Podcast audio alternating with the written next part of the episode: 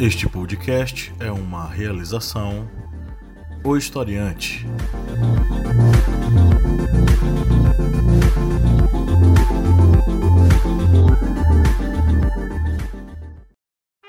Caros amigos, agradecemos a todos os nossos apoiadores.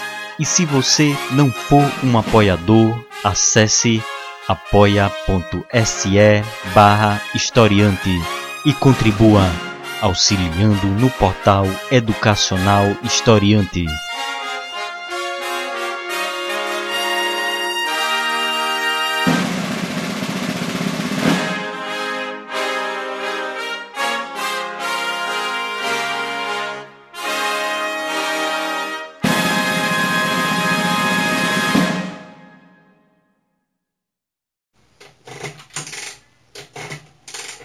Diário do Correspondente de Guerras, Episódio 17 Norte da África, outubro de 1942.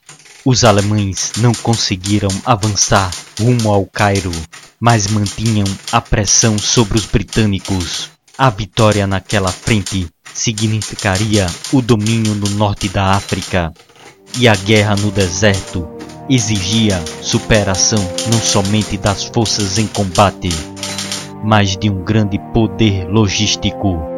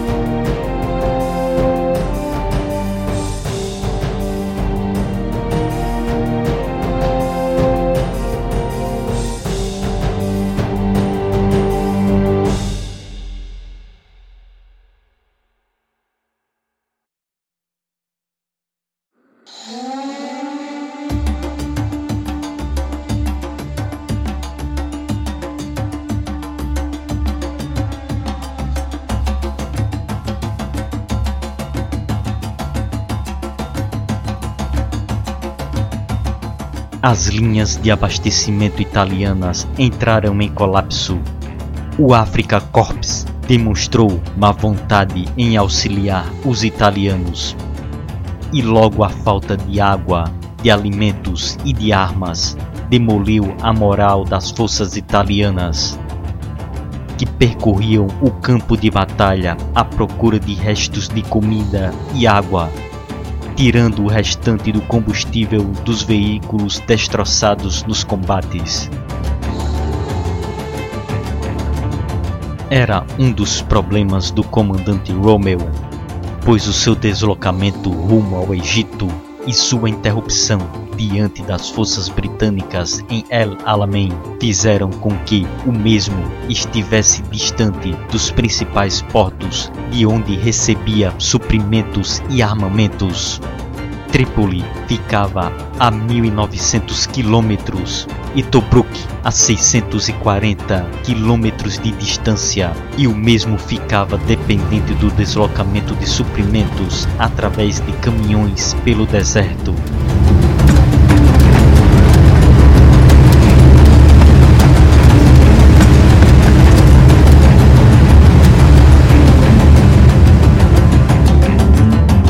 Para os britânicos, ficar naquela posição, mesmo diante de um possível ataque ítalo-alemão, era uma vantagem, pois ficava próximo do porto de Alexandria, a apenas 120 quilômetros de distância, podendo receber com maior velocidade os seus suprimentos.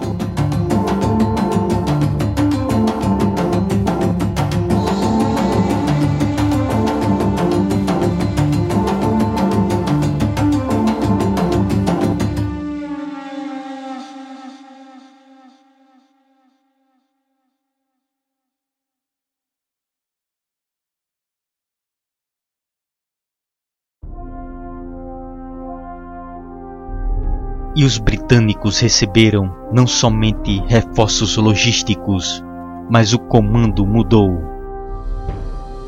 O general Claude Onkelek foi substituído pelo general Harold Alexander e o general Bernard Montgomery foi nomeado comandante do 8 Exército Britânico.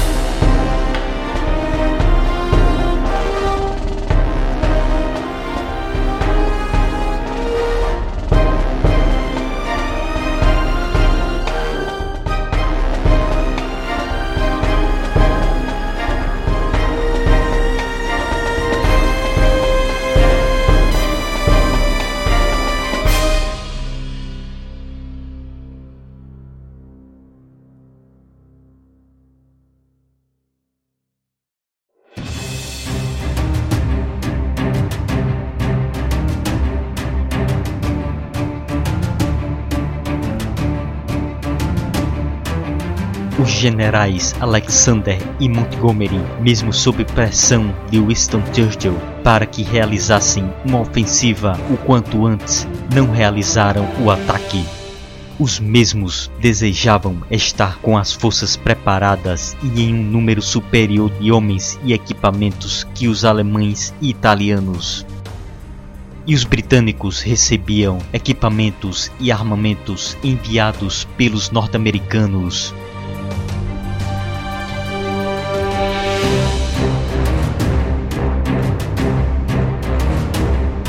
mas o primeiro movimento em meio àquele impasse foi realizado por Romeo.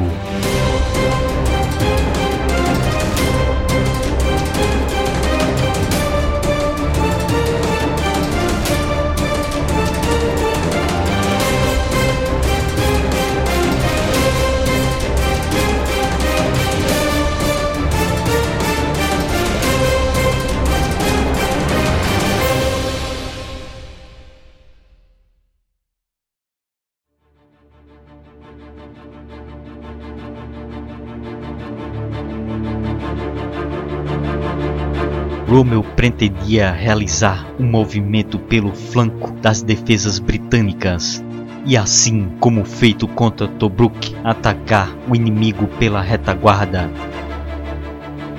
E este ataque seria realizado em Elan Eli Halfa.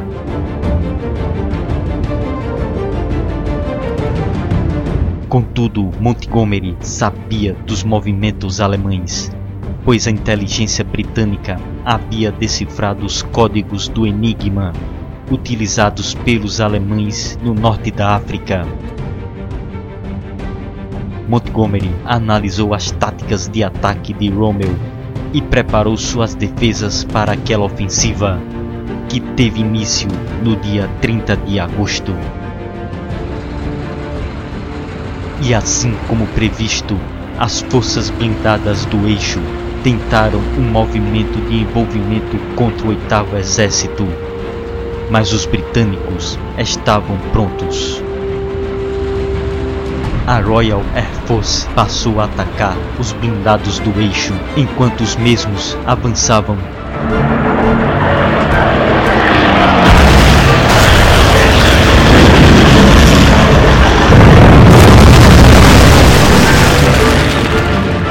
Além disso, os britânicos plantaram minas terrestres nas rotas previstas para o avanço inimigo.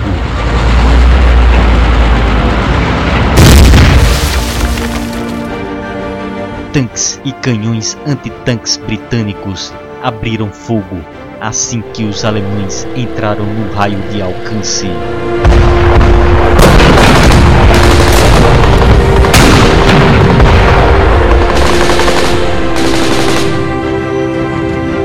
Os alemães não conseguiram avançar contra aquelas defesas que se mantinham estáticas, sem movimentos, para evitar a criação de brechas nas linhas defensivas. As forças lideradas por Rommel então partiram para um ataque frontal contra as colinas de Elan Elihalfa.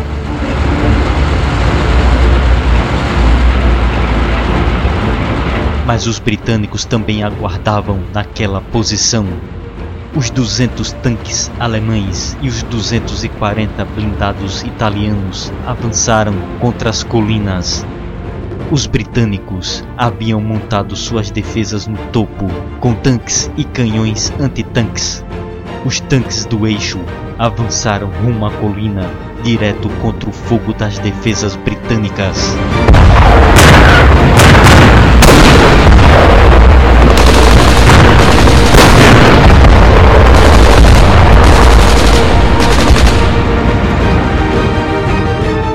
O avanço das forças do eixo resultou em uma pesada troca de disparos. Porém, os carros de combate alemães e italianos estavam com combustível em seu fim e os britânicos demonstravam uma vigorosa defesa, o que forçou o general Gustav von Weist, comandante do Afrika Corps naquela ofensiva, a recuar com 22 tanques perdidos contra 21 tanques perdidos pelos britânicos.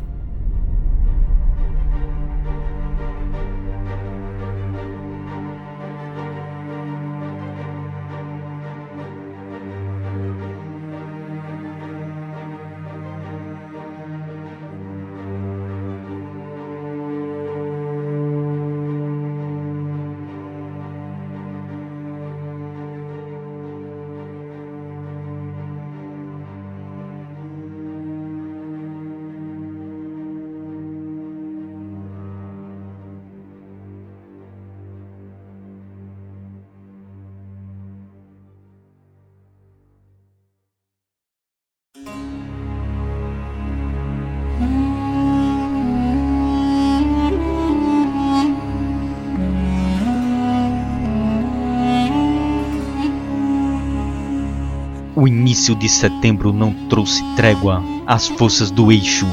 Os britânicos continuavam a bombardear as linhas de suprimentos.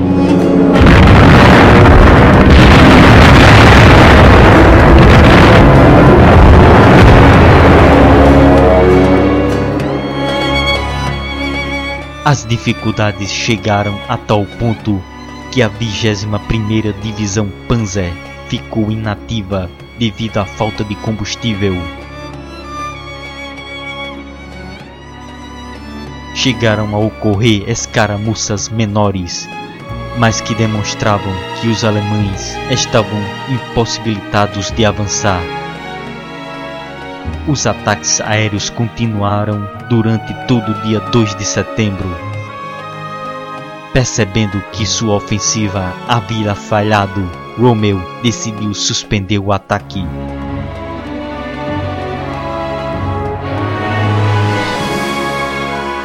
Romeu, a raposa do deserto, voltara para a defensiva.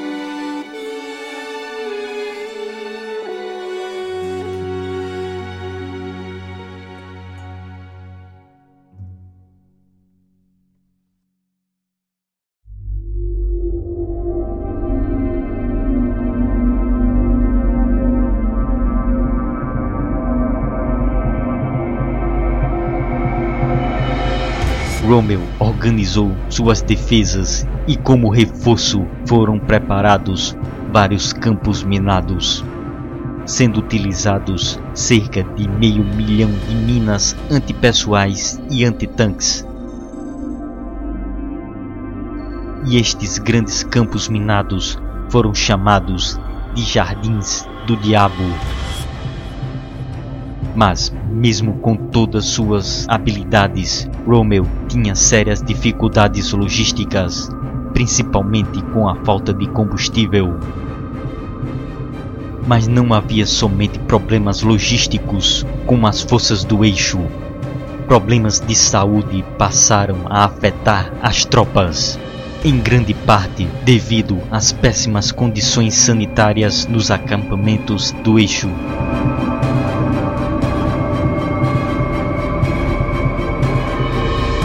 E devido a problemas de saúde e com grande esgotamento físico, o Marechal Rommel retornou à Alemanha no final de setembro de 1942, sendo substituído pelo general George Stummer. Enquanto as forças do eixo organizavam suas defesas, os britânicos recebiam reforços, suprimentos e equipamentos como os tanques norte-americanos Sherman. E no início de outubro, as forças britânicas estavam prontas para a ofensiva.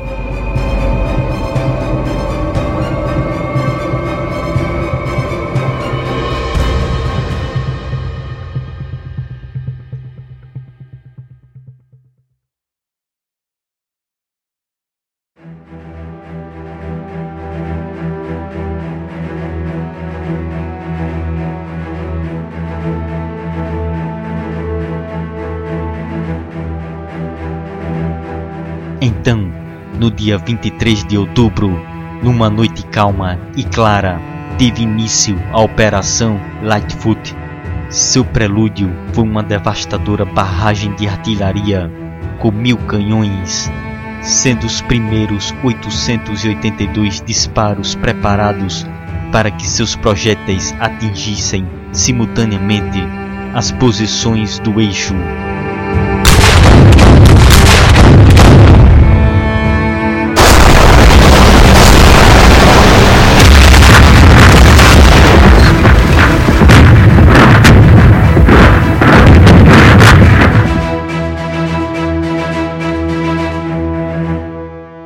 Após 20 minutos de uma barragem pesada, as armas mudaram para disparos de precisão em apoio à infantaria que avançava. Foram mais de 5 horas de bombardeio e mais de meio milhão de projéteis disparados. As primeiras linhas, formadas pela infantaria escocesa, avançavam ao som de gaitas de fole.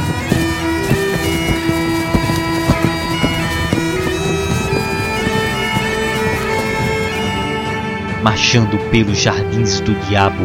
A segunda linha do avanço tinha a missão de encontrar e desarmar as minas terrestres, criando uma trilha para a passagem dos tanques em uma longa fila única. Mas o resultado foi um grande congestionamento de tanques que não conseguiram passar pelos campos minados. No dia 24, o general Stummer, ao se deslocar para verificar os estragos causados pela artilharia britânica, se viu sob fogo inimigo.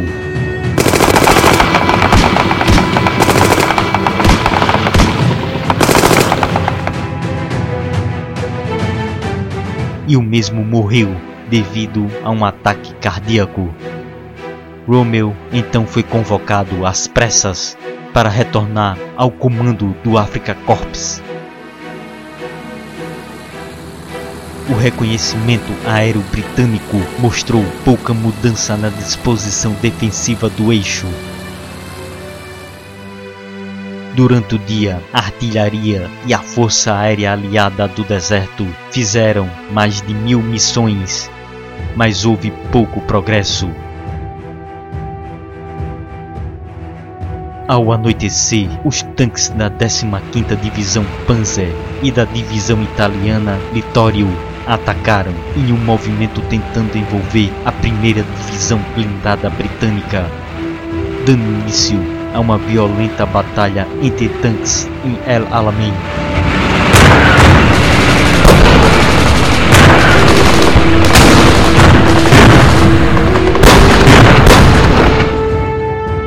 Mais de 100 tanques foram envolvidos e metade foi destruída. No final, nenhuma posição foi alterada.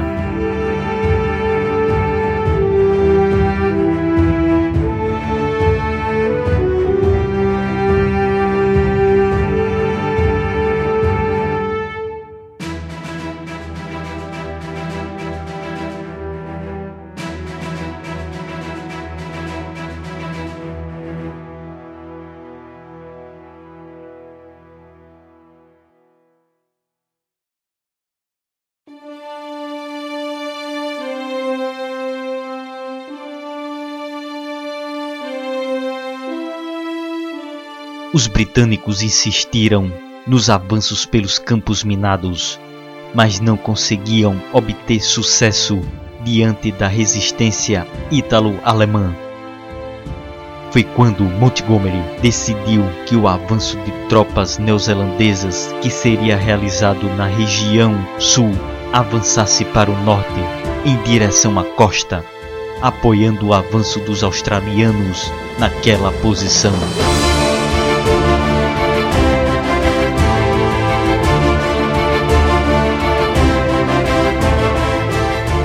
Início de outubro, o exército Panzer tentava explorar alguma fragilidade na linha britânica, mas não tivera sucesso. Mas aquele período marcou o ataque da infantaria australiana e neozelandesa na região norte, dando início a uma feroz batalha entre divisões de infantaria.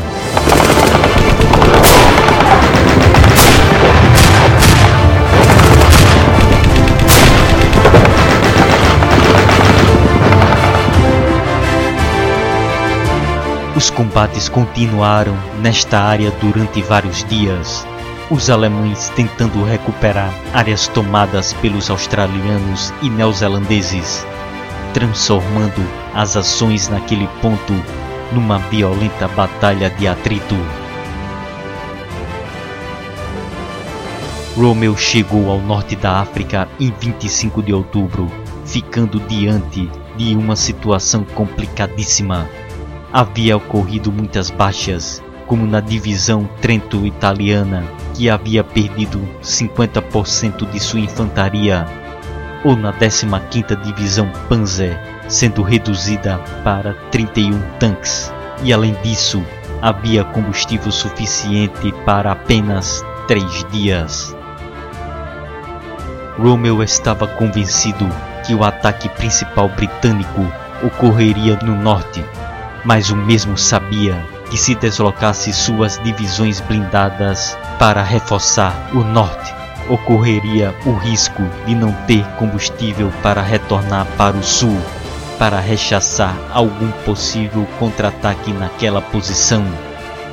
Mesmo diante dos riscos, Rommel ordenou uma ofensiva no norte, ampliando a força dos combates naquela posição.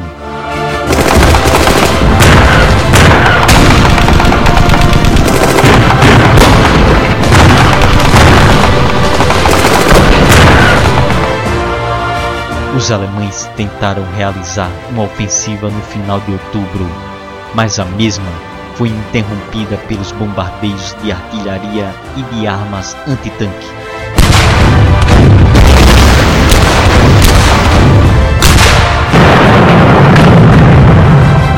Era a última tentativa de Rommel de manter a ofensiva na batalha.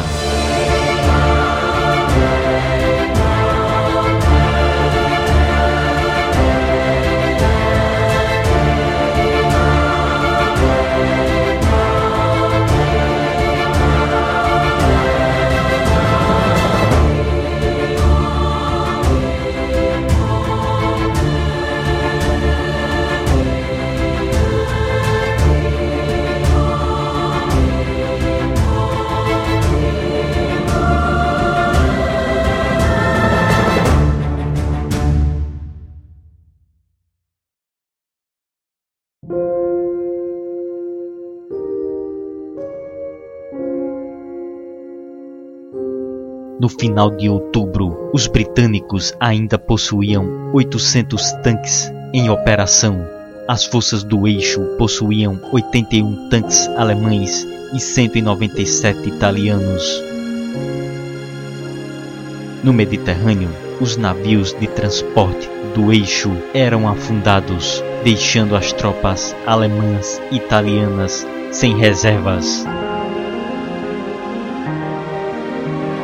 para dificultar ainda mais a situação das forças do eixo, tropas australianas passaram a atacar pela região sul, onde os alemães haviam reduzido suas forças. Rommel organizou uma força para contra-atacar o inimigo, ocorrendo violentos combates com cargas de baionetas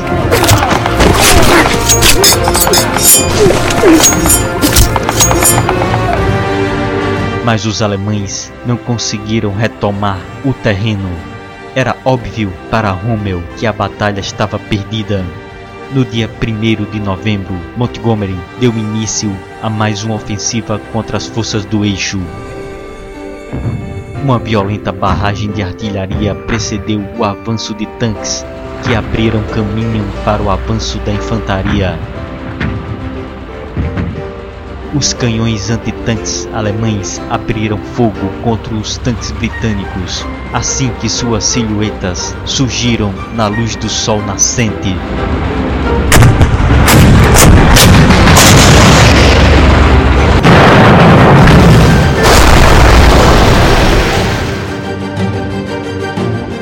Mas os contra-ataques das unidades britânicas resultavam em mais perdas para os alemães. Rommel concluiu que para evitar a destruição total, as suas forças deveriam recuar.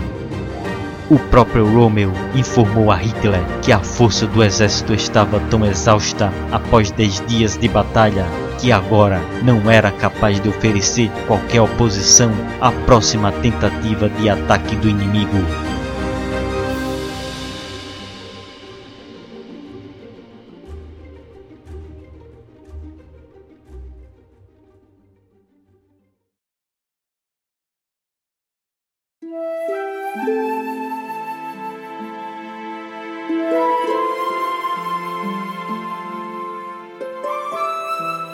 Mas Hitler ordenou que as tropas alemãs permanecessem firmes, não cedendo nem um metro de terreno ao inimigo, devendo lutar com todos os homens e armas até o fim. Mas não havia mais como manter as posições. Então, no dia 3 de novembro, em meio a um bombardeio britânico, as forças do eixo deram início à retirada. Era o fim da segunda batalha de El Alamein.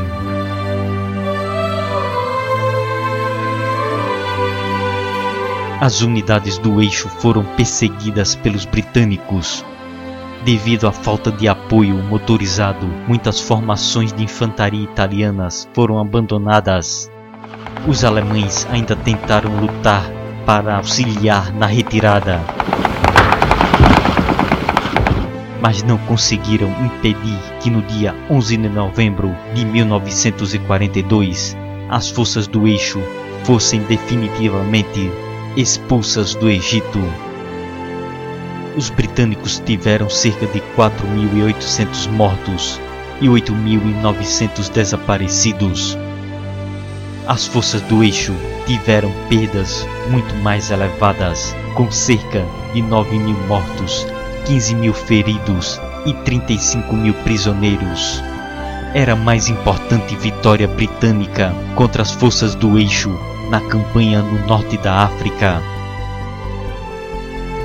Winston Churchill solicitou que os sinos das catedrais na Grã-Bretanha tocassem, anunciando aquela vitória. Era o momento de virada no conflito.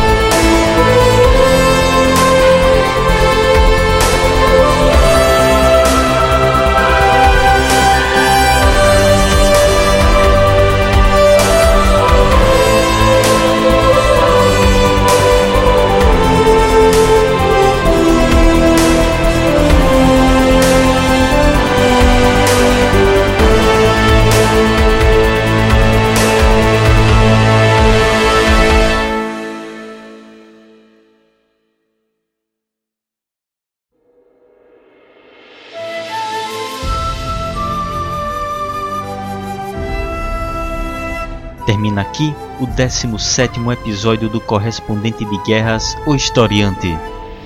Agradecemos a todos que vêm acompanhando esta série de episódios sobre a Segunda Guerra Mundial. Curtam e compartilhem. Agradecemos também aos apoiadores do Historiante, que auxiliam na manutenção deste portal. Seja você também um apoiador historiante. Acessem apoia.se barra historiante. Não deixem de seguir o Historiante em nossas redes sociais e nos outros podcasts da família Historiante. O podcast Historiante, onde discutimos sobre fatos da atualidade para quem está se preparando para o Enem, vestibulares, concursos ou deseja adquirir mais conhecimentos. E o podcast Arretadas, um podcast com vozes femininas e olhares femininos sobre assuntos sociais. Temos também o nosso aplicativo para Android, com bastante material sobre história, filosofia, sociologia e atualidades. E acesse também o site Historiante, que também possui vários materiais para auxiliar você em seus estudos. A referência bibliográfica para a realização deste podcast se encontra na descrição. Agradecemos novamente a todos nossos ouvintes, seguidores e apoiadores. E glória doravante a todos.